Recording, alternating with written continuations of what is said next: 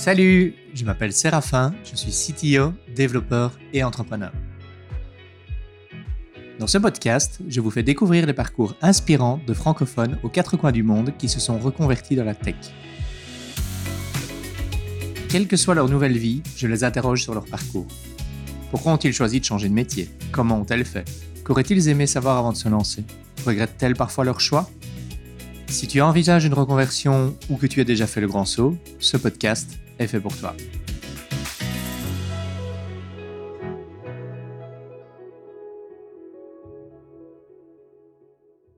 Bonjour et bienvenue dans Changement de programme. Aujourd'hui, j'accueille Yuma Olivier. Bonjour Yuma. Salut Séraphin.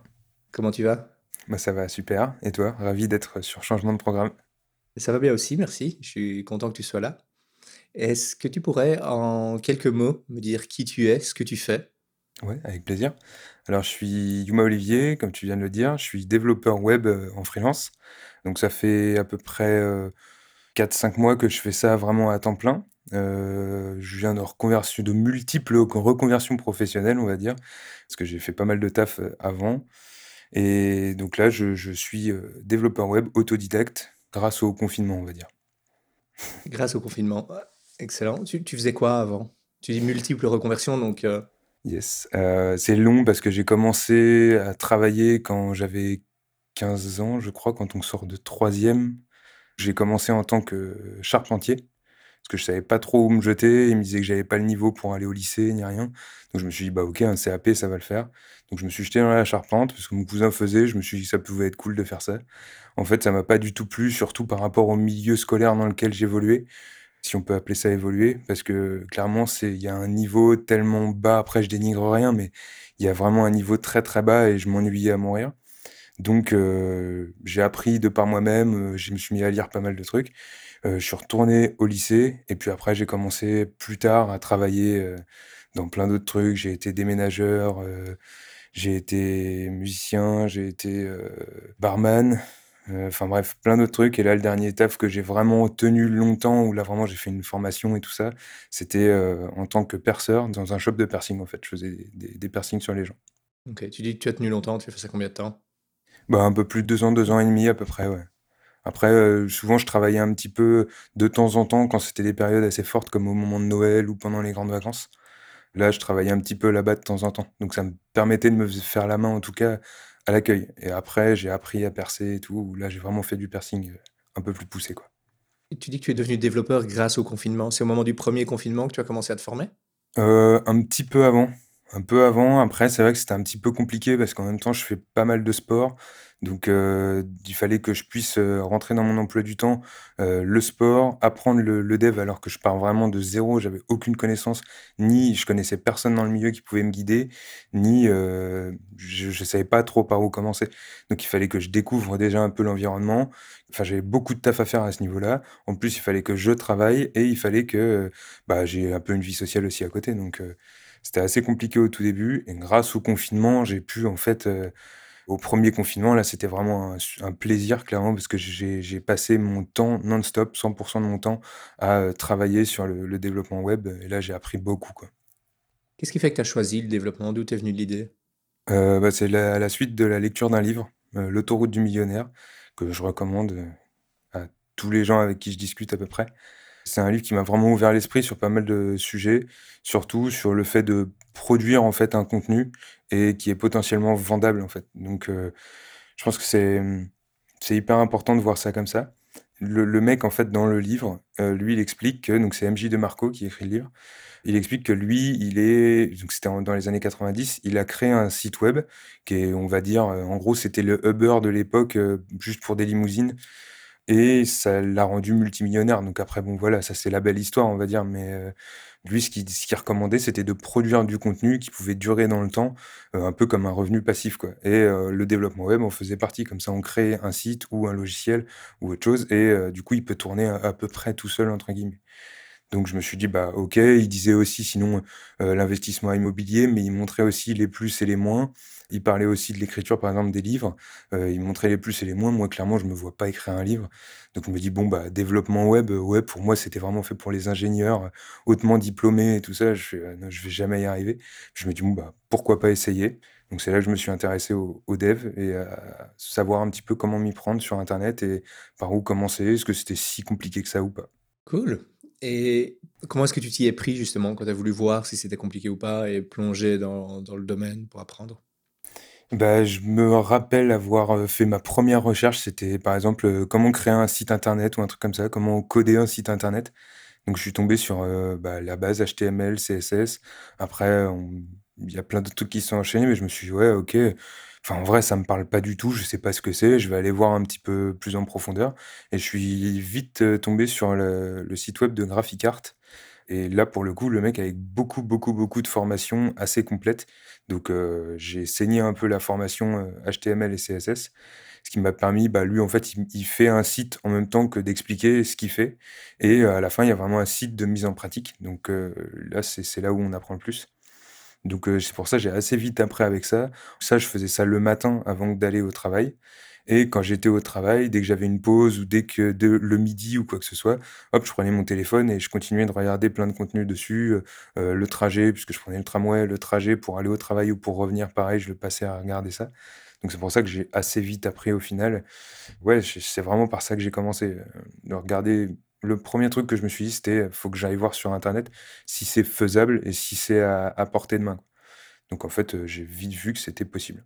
C'est vrai que Graphicart, c'est une une super ressource, je la mettrai dans les dans les commentaires de l'épisode. C'est vrai que le contenu qu'il produit est vraiment vraiment impressionnant et tout est gratuit là-dessus? Je pense qu'il y a du contenu gratuit. Est-ce que tout est gratuit ou il y a une f la formation payante? Alors, il il fait les 3 quarts des contenus est gratuit. En fait, c'est les gros projets qu'il va faire, c'est payant.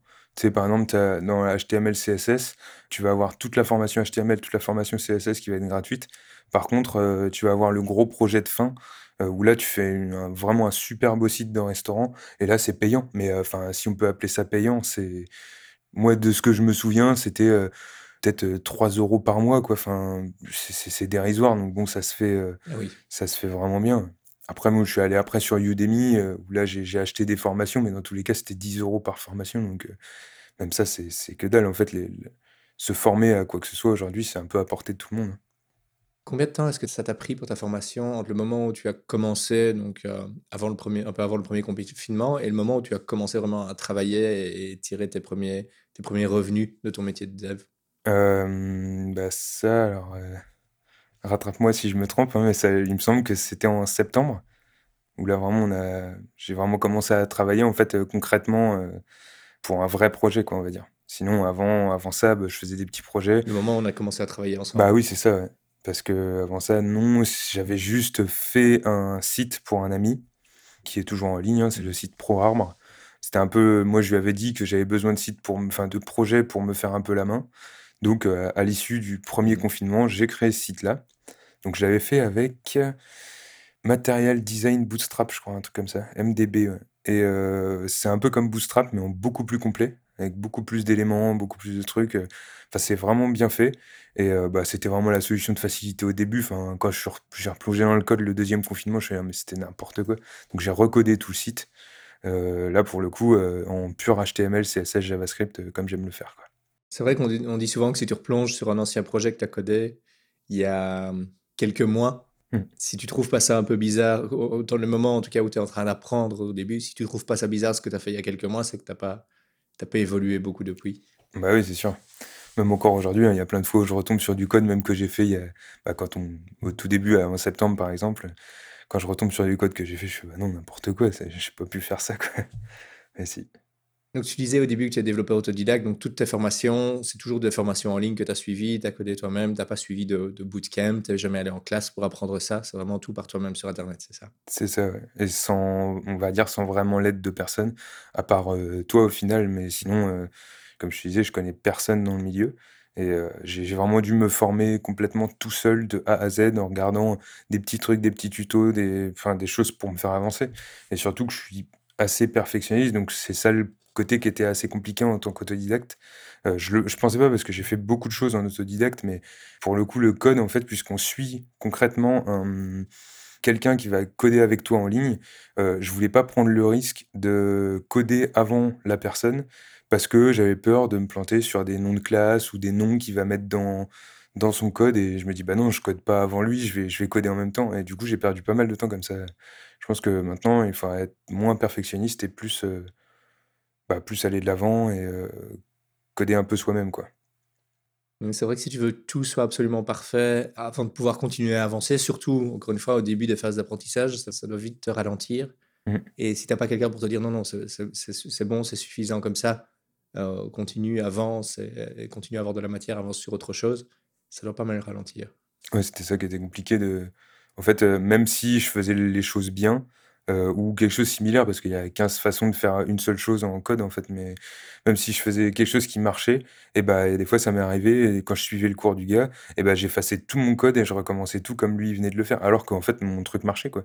Et puis, j'étais dégoûté et je suis passé par pas mal d'émotions différentes pendant que je codais ça, enfin, pendant que j'apprenais pas mal de choses. C'est vrai qu'il y, a toujours aussi plusieurs façons de le faire et de le faire bien. Quand on fait des, des, code review, en général, c'est une des choses euh, qui est la plus difficile au début quand tu commences à, review le code de quelqu'un d'autre, c'est de te dire euh, bah, j'aurais pas fait comme ça. Mais en fait, ouais, ça marche et c'est pas mal. Sans même te dire qu'il y en a un qui est meilleur que l'autre. Parfois, tu vas avoir des trucs aussi et te dire waouh, mm. c'est vachement plus malin que ce que j'ai fait. Mais il y a juste des fois où les deux sont valides et puis euh, c'est deux, juste, juste deux chemins différents pour arriver au même endroit. Et... Ouais, c'est ça faut pouvoir se dire ça avec son code à soi aussi, du coup, quand on voit les, réponses aux exercices. Ouais, c'est ça. C'est vrai que ça, c'était compliqué. Tu dis que tu as appris d'autres choses en autodidacte. Est-ce que tu as une, euh, une façon particulière d'aborder les nouveaux sujets, une façon d'apprendre qui te convient et que tu peux appliquer à différents sujets? Donc, euh, je sais que tu as appris la musique tout seul. Est-ce qu'il y a des similitudes entre la façon dont tu as appris la musique et la façon dont tu as appris la, programmation? Je dirais oui. Bah, Ouais, en fait, je sais pas pourquoi, mais j'ai pas une, mémoire de folie, quand on me dit des trucs ou je sais rien, quand on parle de X ou Y, il y a des fois, je retiens absolument rien, l'anniversaire de machin, je sais pas, plein de trucs, il y a plein de trucs que je retiens pas forcément et par contre, à côté de ça, quand je développe une espèce de passion ou vraiment un intérêt qui peut m'amener plus loin plus tard, là, pour le coup, je j'assimile tout directement, tu vois? Par exemple, le développement, il y en a plein qui vont me dire bah oui, prends des notes, euh, prends un carnet, prends des notes, euh, va sur euh, Google Doc ou quoi que ce soit, prends des notes. Et en fait, j'ai jamais pris aucune note. Et dès que je regardais un cours, j'avais pas besoin de retourner dessus 15 fois pour l'avoir assimilé. Pareil pour, pour la guitare, en fait, enfin, je, faisais de la guitare et du chant. Donc le chant, je l'ai vraiment appris, on va dire, sur le tas. J'ai, pas suivi de cours de chant, ni regardé sur Internet comment chanter, quoi. C'est surtout la guitare où là, j'ai pas arrêté. Et bah là, la similitude qu'on peut retrouver en fait avec ma façon d'apprendre le code, c'est que bah, j'ai pas abandonné et je suis resté focus dessus pendant très longtemps. Donc en fait, je passais mes vacances entières, parce que j'étais jeune, c'était quand, quand j'avais, je sais pas, 14 ans, peut-être 13 ans.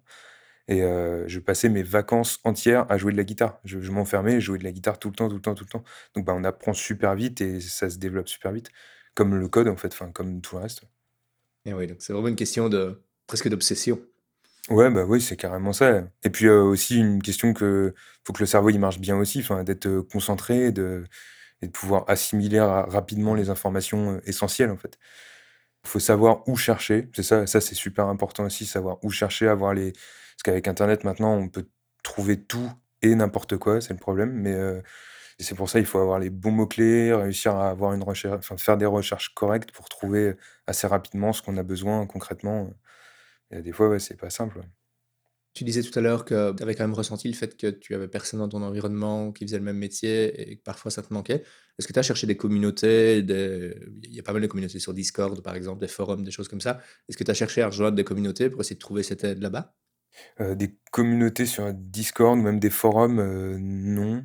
Euh, j'ai déjà essayé de regarder, mais comme tu sais, j'aime pas les réseaux sociaux et, euh, et en fait, j'ai trouvé que même les communautés, c'était toujours un peu pareil. En fait, tu arrivais sur une communauté, il fallait te présenter, envoyer un petit texte, salut tout le monde, je m'appelle machin, je suis machin. Au début, souvent dans les communautés comme ça, tu as toute une charte en fait à respecter, à se dire ah bah oui, il faut que tu parles souvent, il faut que tu répondes à ce que les mecs vont demander et tout. Et moi, j'aime bien dans ce genre de moment. Alors c'est je me contredis en fait, mais euh, j'aime bien être passif dans le genre de moment, à juste regarder ce qui se dit et apprendre de ce que les autres vont dire, sans forcément dire quelque chose, parce que j'ai pas l'impression de pouvoir apporter quelque chose à quelqu'un. Ou si c'est le cas, bah, je vais le contacter directement, mais peut-être pas forcément sur la plateforme en elle-même. Je sais pas pourquoi je suis comme ça, mais et pourtant je suis pas associable ou quoi que ce soit. Enfin, je, je suis le premier à aller parler à des gens que je connais pas. Mais euh, après, euh, le, le truc sur lequel je suis tombé, c'était sur Twitter et c'était mentor-moi .io. Et euh, mmh. là, je, suis allé dessus, j'ai regardé, il y avait tout un tas de mentors qui étaient là, dont toi. Et euh, c'est à ce moment-là où je me suis dit, tiens, bah, ça peut être cool d'en contacter et puis de voir un petit peu ce qui peut se produire. Donc, je cherchais surtout avec du code que je connaissais, notamment du Python ou euh, JavaScript, enfin un peu, un peu le domaine JavaScript et Python. Et du coup, donc, je suis tombé sur toi qui avait ce profil-là. En plus, tu habitais au Canada. C'est ma terre promise, le Canada. J'ai toujours voulu y aller. Donc, je me dis, OK, bah, pourquoi pas enfin, Donc après, je t'ai contacté, puis bah, mmh. c'est la seule plateforme en fait qui m'a apporté quelque chose.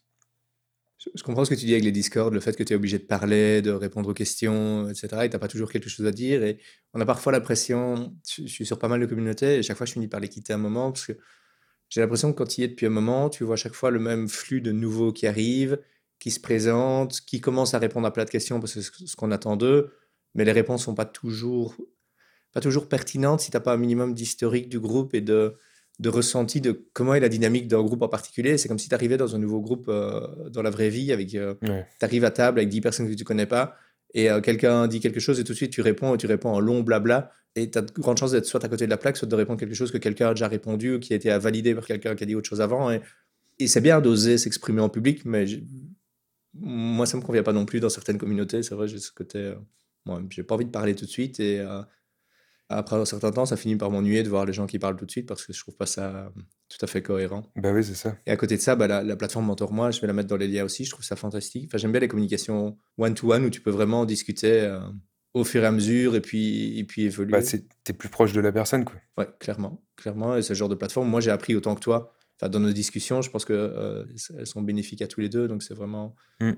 Bah, ouais, ouais, franchement, c'est vraiment bien. puis, il y a y a pas mal de monde. Je sais pas, je ça fait longtemps que j'y suis pas allé, je sais pas toi, mais il y a y a quand même, je crois qu'il y avait mmh. même ça allait assez vite, hein, il y avait tout de suite beaucoup de mentors, mine de rien.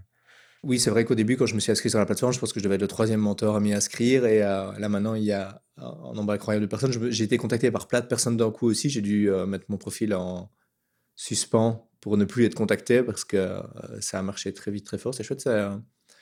Je me souviens plus du, nom de la personne qui a fait ça, mais c'était un side project euh, de quelqu'un qui se reconvertissait en dev aussi, je pense, de mémoire, et euh, qui a lancé ça, et ça a vraiment super bien marché. Ouais, je crois que c'était son premier projet. Ouais, comme quoi tu fais un projet qui parle aux gens, qui a une utilité, et ça peut très vite être partagé beaucoup et, prendre de l'ampleur. Ouais, c'est ça.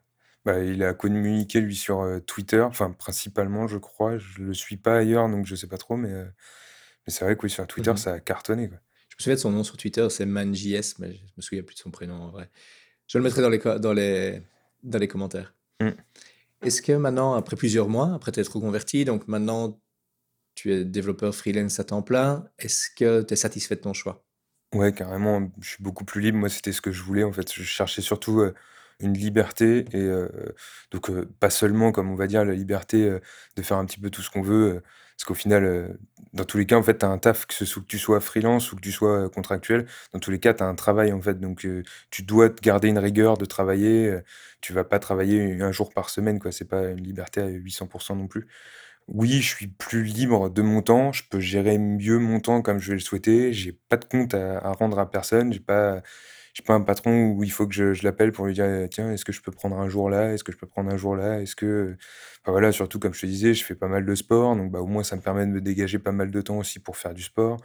Si par exemple le week-end je vois que j'ai un truc que j'ai pas fini puis que j'ai pas grand chose à faire de mon week-end bah je peux me remettre à bosser. Enfin je peux vraiment bosser comme je veux et ça c'est vraiment un gros gros gros confort de vie. Je suis content de mon choix.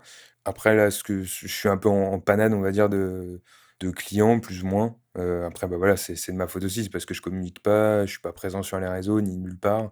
Donc, euh, bah, je peux en vouloir qu'à moi-même au final. Mais, mais oui, sinon, je suis super content de mon choix. Il n'y a pas photo.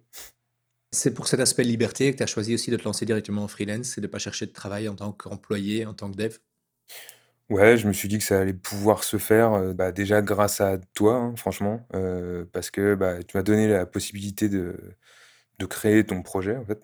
Donc ça, ça m'a permis de de Mmh me lancer concrètement et en fait de me jeter dans le grand bain tout de suite, en fait, de me dire: «Bon, bah, de toute façon, là, je me lance, je sais que j'ai ça et puis, je pense que ça va découler petit à petit après et puis ça roule, quoi». Donc oui, après, est-ce que c'était la bonne solution? Je sais pas. Parce qu'au final, je maintenant, je me dis que peut-être que si j'avais trouvé un travail dans le milieu, c'était peut-être pas plus mal. Comme ça, ça m'aurait permis de découvrir un peu le milieu, du dev concrètement. Parce que quand tu apprends tout seul, bah, tu évolues tout seul, en fait. Donc heu, tu pas tout le travail que tu peux avoir dans une, dans une boîte, heu, tu travailles avec personne, tu travailles pas avec, heu, toute une équipe qui vont pouvoir t'aider, où tu vas découvrir un petit peu. Donc je me dis: «Ouais, peut-être pourquoi pas, en fait, plutôt si j'avais recommencé, par exemple, Recommencer en en travaillant dans une boîte pendant, je sais pas, peut-être un an, un an et demi et puis, au moins histoire d'avoir des bonnes bases et après me lancer parce que encore une fois, bah, on en revient au au réseau, mais si j'ai pas de réseau donc là, en étant dans une boîte, j'aurais peut-être pu, heu, connaître, heu, des clients, connaître, heu, tout simplement les mecs avec qui je vais bosser, qui vont peut-être avoir d'autres, gens à qui je vais pouvoir servir, on va dire. Enfin, c'est pour ça, je me dis, ça aurait peut-être été, pas mal.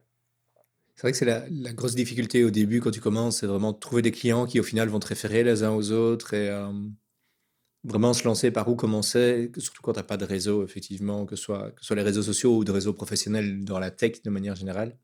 C'est un point qu'on aborde pas mal dans l'épisode, heu, 7 je pense avec, heu, Julia Gabot sur, heu, vraiment le plus dur quand on commence, vraiment apprendre à se vendre et trouver ses premiers clients plus que même le savoir faire le travail en tant que tel donc c'est vrai que c'est pas le moment le plus facile au début, puis ça finit, d'après mon expérience et d'après ce que j'entends, ça finit toujours par venir un moment d'avoir des clients qui te rappellent et de plus en plus et puis, le réseau finit par se former, mais c'est vrai que tout ça prend du temps, clairement.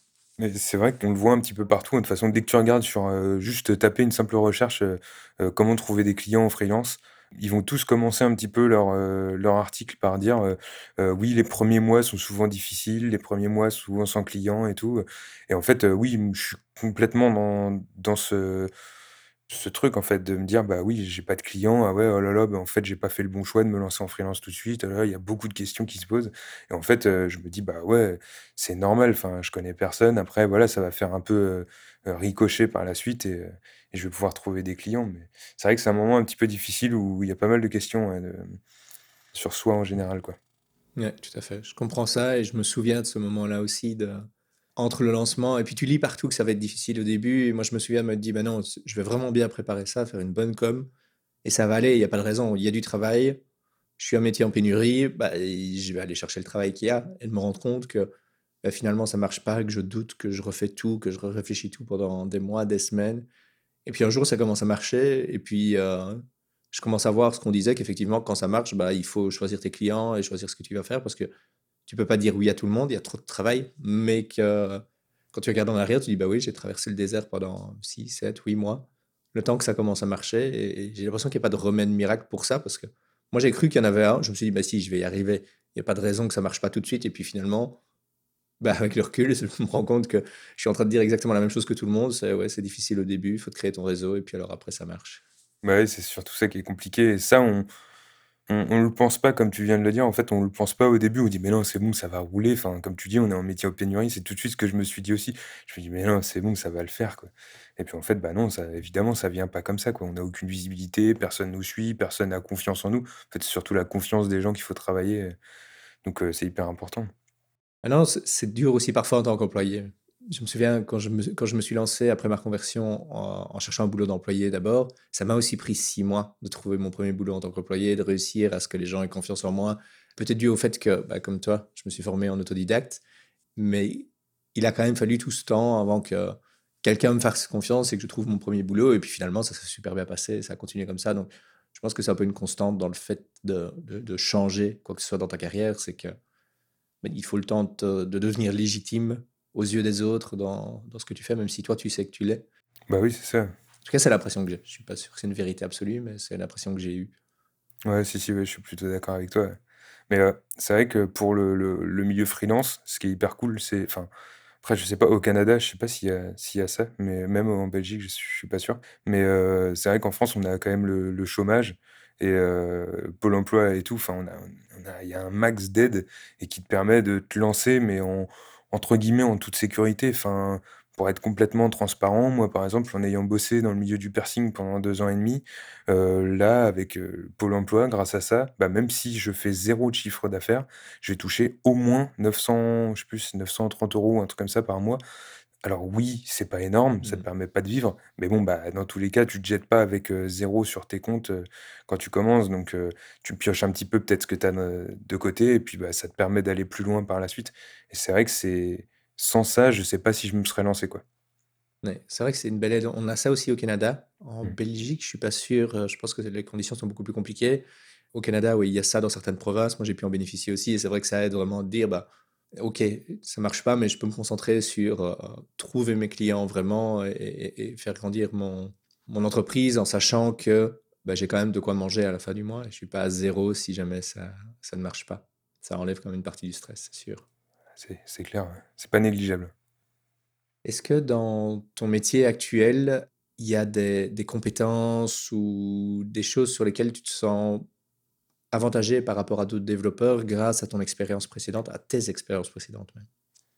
Mmh, avantagé, je sais pas, justement, c'est vraiment la question du moment parce que j'ai écouté dernièrement un podcast, heu, je crois que c'est The Farm Spot d'ailleurs ou Indie Maker, je sais plus, un des 2 où, heu, justement, il mettait un petit peu l'accent sur le fait de, heu, d'avoir ah bah non, c'était non, je suis désolé, c'est dans le changement de programme, c'est dans le dernier épisode, l'épisode 7, je crois, où vous disiez justement d'avoir ce ces 2 compétences complètement distinctes. Mmh En fait, une fois que tu peux les coupler, comme, heu, par exemple, c'est Julia, c'est ça? Oui, c'est ça. Qui elle, elle faisait un elle était en train de chercher justement des clients peut-être dans le milieu, heu du médical parce qu'elle comprenait les problèmes qu'ils avaient, elle comprenait toutes ces choses-là et et ça en fait c'est c'est génial. Moi je sais que je viens de plein de milieux différents et heu, je pense que je peux comprendre des des problématiques de boîtes que certains développeurs ne peuvent pas connaître. Donc pour le moment, j'ai pas eu l'occasion de vraiment mettre le doigt dessus, mais le jour où j'aurai l'occasion, je pense que ça pourrait être cool.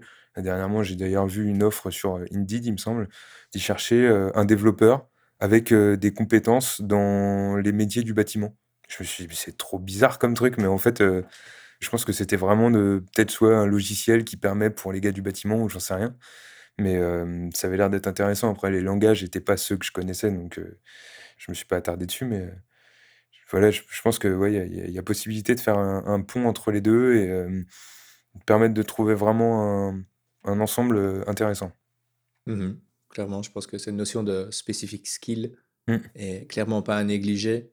C'est, je pense, un gros avantage des personnes qui se sont reconverties, c'est d'avoir, heu, ouais, c'est ça, cette connaissance dans plusieurs domaines et toi d'autant plus avec tout ce que tu as fait avant, Mmh. tu as le choix dans les les domaines dans lesquels piocher. Ouais, c'est un peu ça. Après, faut tomber dessus, quoi. Est-ce qu'il y a des choses que tu aurais aimé savoir avant d'entamer ta reconversion? Heu, que c'était pas si facile de trouver des clients justement ou, heu, d'avoir un réseau. Je pensais pas qu'il fallait, heu enfin, si je le savais bien, je pense que je me voilais un peu la face, mais, hem, je pense que, ce que j'aurais aimé savoir, c'est peut-être, de me dire que, c'était assez compliqué quand même de trouver trouver des clients, qu'il fallait passer peut-être un peu plus, me former non seulement sur le développement, mais aussi pas mal sur la communication, sur peut-être les réseaux sociaux, peut-être, heu, je sais pas, d'avoir une façon de prendre goût aux réseaux sociaux, j'en sais rien.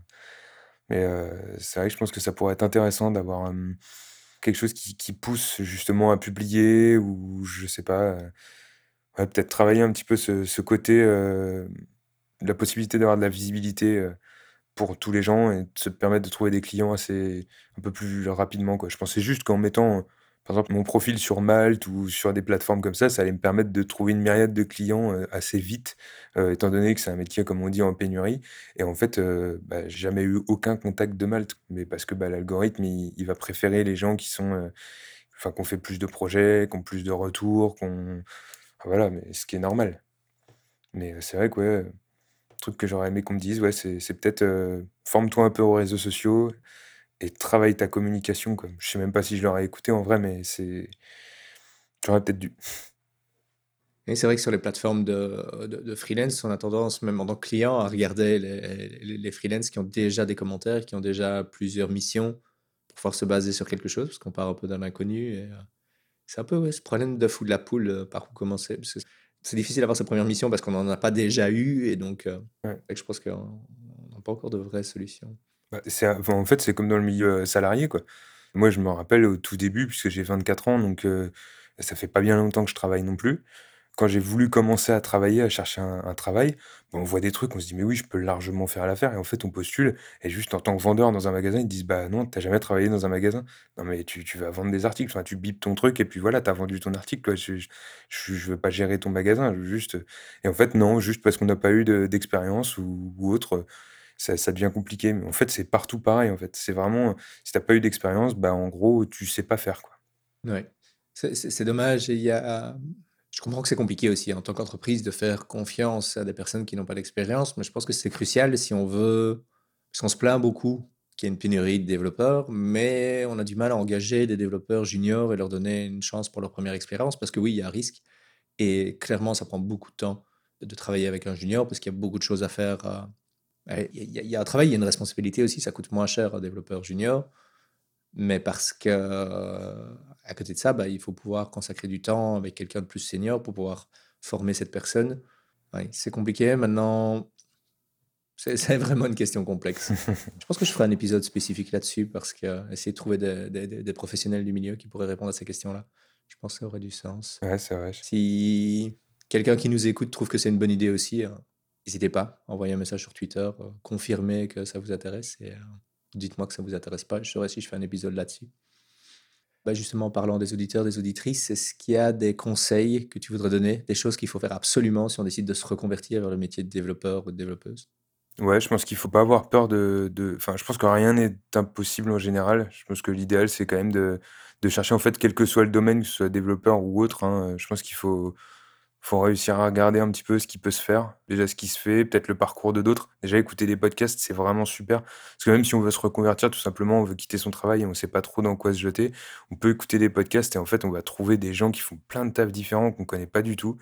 Et euh, ça peut être hyper inspirant et euh, je pense que tout est à la portée de tout le monde. Donc, euh, donc il faut apprendre sur Internet. Après, qu'est-ce qu'il faut faire concrètement? Un conseil concret pour, pour quelqu'un qui veut se lancer en tant que développeur? Je dirais, bah, soit, d'essayer de trouver un bootcamp, parce qu'au final, je pense que c'est vraiment, au lieu d'apprendre chez soi en même temps que son taf et tout, pendant X temps, alors que ça se trouve, on va mettre beaucoup plus de temps que quelqu'un d'autre à apprendre juste HTML, CSS. Là, pour le coup, dans un bootcamp, on n'a pas trop le choix que de s'y mettre et on apprend apparemment correctement. Donc, faire ça et puis après continuer, pourquoi pas tout seul, mmh, en faisant des projets. Sur tout ça, il faut faire des projets. pareil, je l'ai vu, je l'ai lu et je le sais qu'il fallait faire des projets pour, euh, pour évoluer. Et en fait, j'avais jamais d'idée où je me dis, ah bah ouais, je ferais bien un projet. Ah ouais, mais maintenant, il me faut un design. Ouais, il faut que je fasse le design. Ah ouais, mais j'ai pas envie de faire le design. Et en fait, ben, juste euh, prenez un site euh, lambda, vous allez sur Pinterest, vous regardez des exemples de sites et vous les recodez, quoi. Vous chopez des photos complètement banales, même s'il n'y a pas de photos, c'est pas grave, juste pour se mettre un peu le code en main. Et c'est vrai que c'est. On apprend en faisant, donc ça c'est sûr, il faut la pratique, la pratique, la pratique. Est-ce qu'il y a des choses que tu conseillerais d'éviter? Pas trop se faire confiance non plus. Surtout par rapport, bah, comme on disait, par rapport à la recherche de clients, par exemple, de se dire, bah oui, de toute façon, ça va le faire, ça va le faire, tranquille, je peux me lancer, enfin, ça va le faire, quoi. Là, non, l'idéal, c'est, faut bien se poser, prendre son temps. Et un truc à éviter, c'est, il faut arrêter d'être perfectionniste, quoi. Par exemple, si on veut se lancer, on se lance, enfin, lancez-vous assez rapidement, même si bah ah bah ouais, bah, j'ai pas encore trouvé. Est-ce que je garde mon nom pour créer ma boîte ou est-ce que je passe avec un autre nom pour créer ma boîte ou pas Mais qu'est-ce que je fais? Ah puis j'ai pas mon logo donc je peux pas me lancer. Ah non mais fonce quoi. T'as un logo, t'as pas un logo. De toute façon tes clients ils s'en foutent. Ce qu'ils vont regarder c'est juste si t'as fait des projets ou pas. J'ai un site internet, personne n'a déjà vu mon site internet parce que bah on s'en fout quoi de, que le mec il ait un site internet qui soit vraiment bien ou pas. Dans tous les cas, on va voir surtout les, clients avec qui il a bossé. C'est savoir si les gens ils sont contents, s'il a fait du bon boulot par rapport à ce que les gens ils ont dit. Donc euh, ouais, le truc à éviter, c'est d'être perfectionniste et juste bah, enfin, des fois faut pas trop réfléchir et foncer quoi. C'est vrai que si tu regardes les sites ça m'arrive parfois de tomber sur des sites d'agences ou de pros et de me dire waouh. Pourtant, c'est des agences qui marchent avec plein de personnes qui travaillent dans ces agences et c'est pas un problème pour elles de trouver des clients. C'est juste que peut-être que leur site web n'est pas une priorité et que ce sont des personnes qui ont foncé, qui ont avancé sans attendre que tous les détails soient parfaits de leur côté et, ça marche. Bah Même si c'est vrai que je suis un peu perfectionniste comme toi et c'est du mal. c'est difficile de, de, laisser passer des choses, mais parfois tu perds trop de temps sinon. Bah ouais, mais tu vois, enfin, quand là, pareil, je reviens sur un podcast que j'ai écouté euh, avant-hier, un truc comme ça, c'était euh, The Farm Spot, le premier épisode, je crois. Et euh, les mecs, ils parlent en fait tout simplement. Donc, il y a des fois où tu te dis, bah tiens, je lancerai bien un business. Et tu dis, je vais lancer un business dans dans quoi? Donc tu choisis une, niche et tout, tu lances ton business et en fait là tu te dis ah ouais mais là il me faut un logo comme je disais un petit peu même pour freelance en fait c'est pareil puisque dans tous les cas tu lances ton business, le truc que tu vends c'est pas un produit c'est juste toi.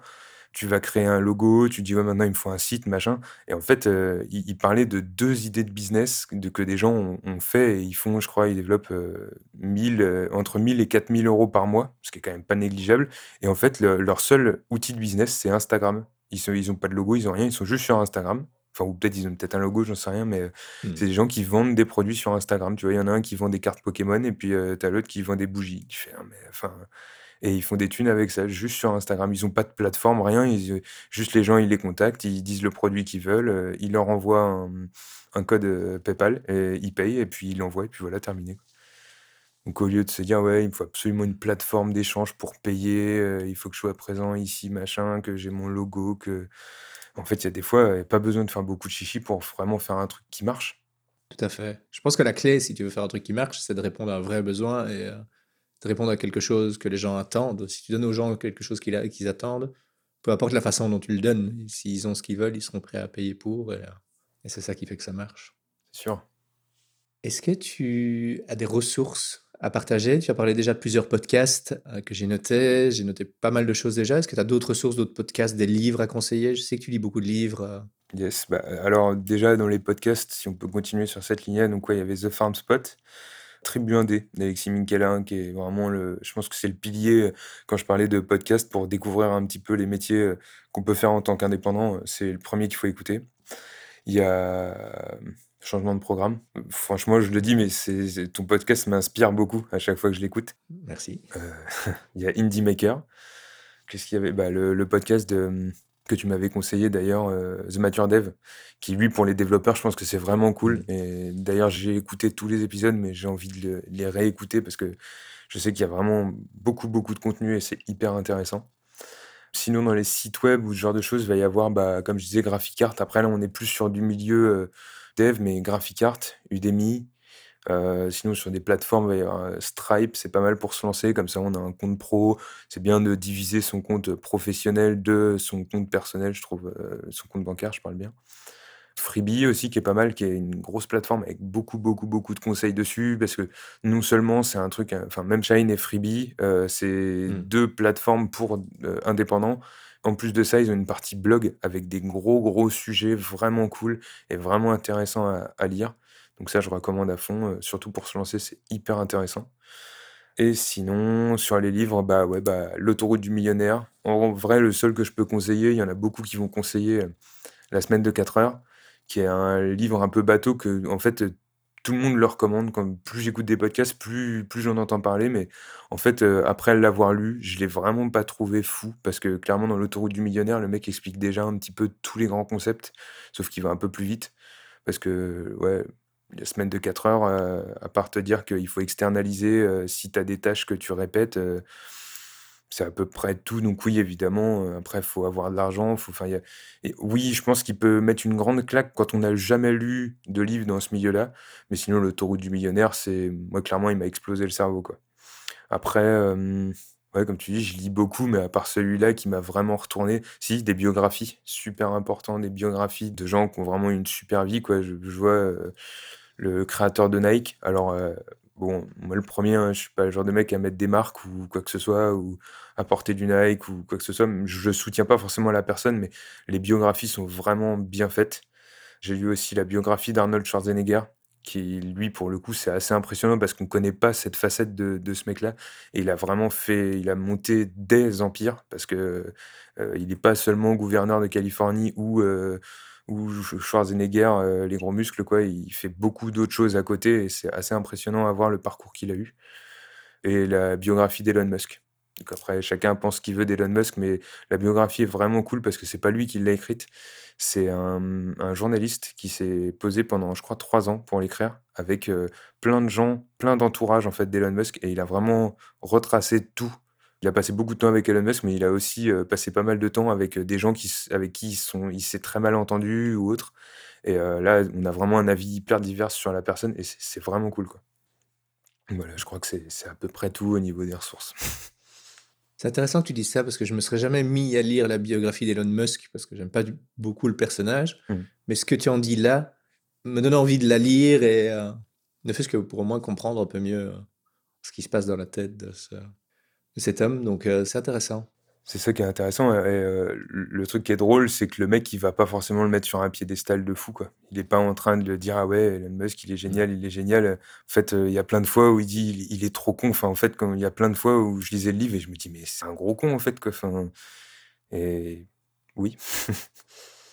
c'est ça qui est pas mal, c'est que tu as vraiment un avis, euh, un avis externe, en fait, à, la personne en elle-même, quoi. Ben, merci d'avoir partagé tout ça avec moi. J'ai vraiment aimé notre discussion à propos de comment commencer quand on est freelance, quand on se lance dans quelque chose de nouveau. C'est un gros sujet dont on oublie parfois de parler aussi. On mm. retient les, beaux moments après quand ça marche fort, le moment au début où on apprend et qu'on avance. Et puis, c'est un moment compliqué qui parle à beaucoup de monde. Donc, euh, je pense que je vais essayer, de, comme je le disais, de faire un épisode là-dessus. C'est vraiment un point très important. Est-ce que tu as un mot de la fin, quelque chose que tu voudrais dire aux auditeurs et aux auditrices? Pour terminer cet épisode Ouais, pourquoi pas. Bah, comme je disais tout à l'heure, foncez.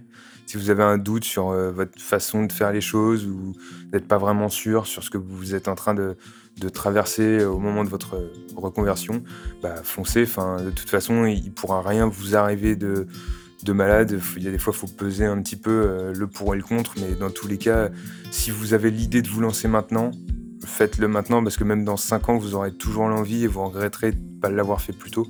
Donc euh, faites-le, vous gagnerez sûrement en qualité de vie. Et dans tous les cas, si ça marche pas, bah, retournez au boulot et puis enfin, vous vous relancerez plus tard. Il n'y a rien de, rien de grave, tout est faisable et surtout aujourd'hui, donc euh, foncez. Excellent. Merci beaucoup. Merci à toi. Et à bientôt. Merci. Salut Séraphin. Merci à Mélanie Giannette pour les visuels. Merci à Jérémy Collado de WonderProd pour la production sonore et son accompagnement. Et merci à Julie Gillet pour ses conseils en communication et promotion. Voilà, changement de programme, c'est fini pour aujourd'hui. J'espère que tu as aimé cet épisode. Si tu penses qu'il peut être utile à d'autres personnes, partage-le sur les réseaux sociaux et note-le sur ton application de podcast préférée. Ça m'aide énormément pour faire connaître le podcast.